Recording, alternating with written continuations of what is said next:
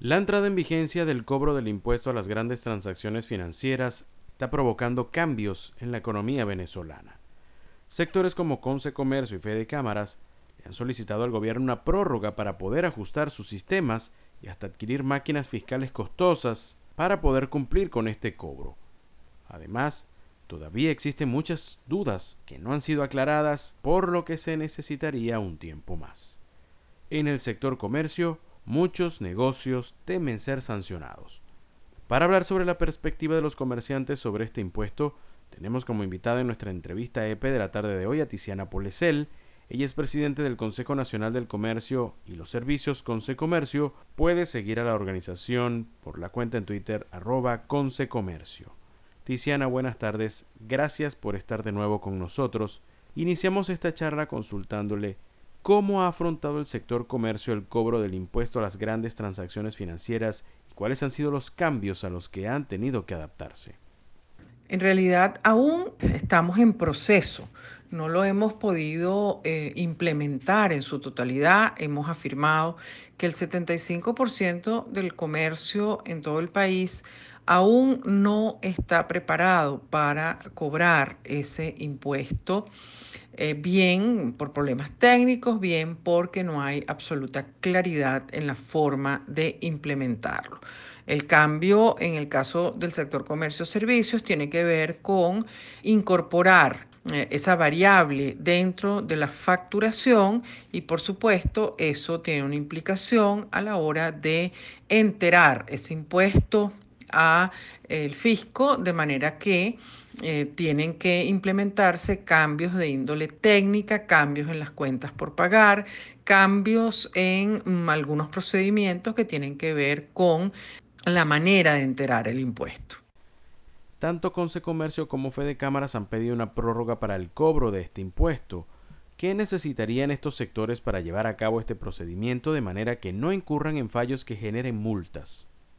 La principal eh, necesidad que tiene el sector comercio-servicios tiene que ver con las máquinas fiscales. Primero, hay un grupo importante de empresas del sector comercio que aún no tiene máquina fiscal porque hace algún tiempo, cuando, cuando fue implementada la utilización de las máquinas fiscales, no todas las empresas, por su característica, por su volumen, por el tipo de operaciones que realizaba, requería de máquinas fiscales. Como esas variables han sufrido a lo largo del tiempo, producto de la inflación y de otros elementos, estamos en este momento en una situación que gran parte de las empresas tienen que incorporar máquinas fiscales cuando no las tenían. Y eso em, significa, por supuesto, eh, costo y además tener que adquirir, digamos, la máquina y hacer las modificaciones en su sistema de facturación. El problema más serio lo tenemos con las empresas que ya tenían máquinas fiscales, pero que por una parte deben incorporar esa línea, deben incorporar ese elemento, digamos, adicional a la factura pero hay un grupo no menos importante de empresas que las máquinas fiscales que tienen en este momento no se les puede hacer esa adaptación y por lo tanto tienen que cambiar la máquina fiscal. En algunos casos estamos hablando de empresas que, habían comprado esa máquina hace meses y en este momento tienen que eh, comprar nuevamente la máquina. Aquí estamos hablando de un promedio de mil dólares por cada una de las máquinas fiscales pero además lo, grave, mm, por supuesto, esto eh, afecta tanto a una empresa pequeña, porque ese es un monto elevado que debe ser cancelado de contado, porque no olvidemos que el comercio no dispone de crédito ni en la banca pública ni en la banca privada, y eh, ese es un gasto que hay que hacer. Eh, digamos, sin contar con una posibilidad de pagarlo por partes. Y afecta a los pequeños, pero también afecta a los medianos y grandes. Hay cadenas comerciales importantes que tienen que hacer inversiones de hasta 500 mil dólares porque tienen sucursales y en cada sucursal tienen dos o tres máquinas fiscales. Eh, imagínense lo que significa para esa empresa tener que reponer, tener que cambiar todas las máquinas fiscales.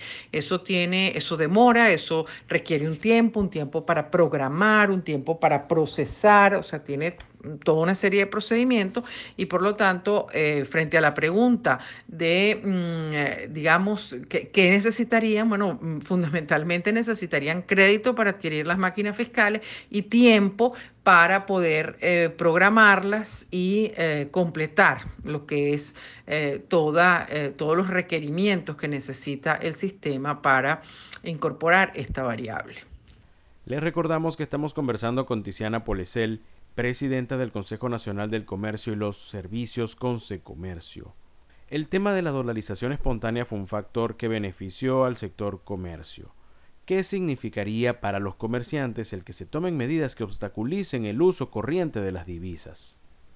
La dolarización espontánea no necesariamente eh, podemos decir que benefició al comercio al sector comercio. La dolarización fue la decisión que tomó el mercado, que tomó el consumidor de utilizar una moneda que le representara garantías, que le representara la seguridad de que em, el dinero em, que tenía, digamos, en su poder no perdiera valor eh, muy rápidamente. Y eso se logra teniendo una moneda dura. Y el dólar, el euro, es considerado una moneda, moneda dura. Esto en realidad eh, el que buscaba el beneficio fue el consumidor, fue el consumidor el que consideró importante tener, más importante tener dólares que bolívares en su bolsillo. Lo que hizo el comercio fue adaptarse a eso, porque la función nuestra es atender el mercado. Y si el mercado quiso tener una moneda diferente al bolívar porque la consideraba esa otra más segura,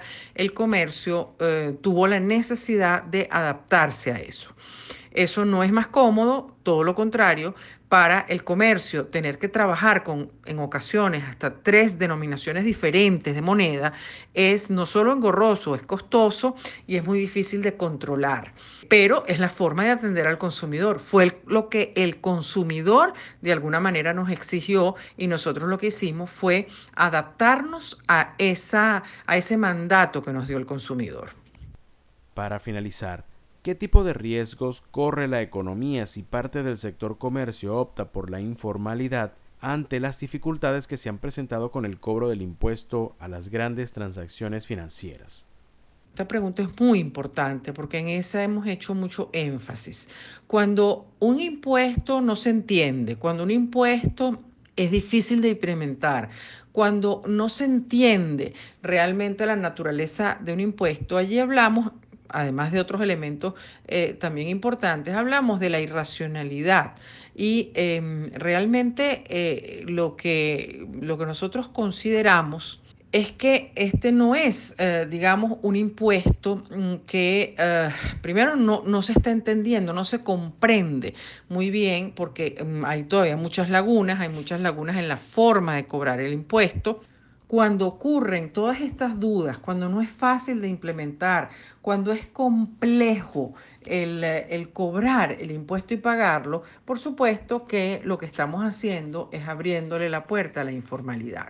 La informalidad es lo peor que le puede pasar a un país, porque la informalidad mm, perjudica primero al fisco, que deja de cobrar, deja de cobrar impuestos, porque las operaciones se diluyen en un mercado que no, no controla, que no tiene posibilidades de controlar. Pero también es muy perjudicial para el comerciante formal. El comerciante formal, cuando tiene que competir con el comerciante informal, eh, se genera pues una eh, competencia desleal. Hay un diferencial de precio porque no es lo mismo el comerciante que paga todos sus impuestos al que no lo hace y por lo tanto allí hay un diferencial en el precio del producto muy importante. Y entonces allí es cuando vemos distorsiones como que un comerciante que cumple con todas sus obligaciones se ve en la necesidad de ponerle un precio determinado al producto y si el consumidor va a otro negocio que probablemente no cumple con esas obligaciones y por lo tanto puede vender el, el producto mucho más barato, es el que lo vende más caro el que queda mal, cuando debería ser exactamente lo contrario, porque el que está pagando sus impuestos está cumpliendo con su obligación, porque siempre hemos dicho desde el sector comercio, desde el sector formal del comercio, que los impuestos eh, mm, forman parte de una cultura, forman parte, de, eh, eso siempre hemos señalado que, por ejemplo, todas las personas que se van de Venezuela generalmente buscan países en donde las cosas funcionan, en donde hay Estado de Derecho, donde los servicios públicos funcionan, donde se puede vivir. Y eso generalmente va acompañado de impuestos, impuestos que en la mayor parte de los casos, si la gente los considera racionales, o sea, que no, no, no, es, no, no, no se constituyen en un problema para pagarlo, ni por la cantidad, ni por la forma de pagarlo, pues por supuesto hay una relación coherente entre lo que debería ser eh, cumplir con esas obligaciones. Entonces la informalidad no es buena, no es conveniente, no nos hace bien al comercio formal, pero mucho más daño le hace al fisco que deja de percibir un dinero que, digamos, debería percibir. Le agradecemos a Tiziana Polesel, presidenta de Concert Comercio, por su participación en nuestra charla de esta tarde, exponiendo el punto de vista del sector comercio y servicios en el tema del cobro del impuesto a las grandes transacciones financieras.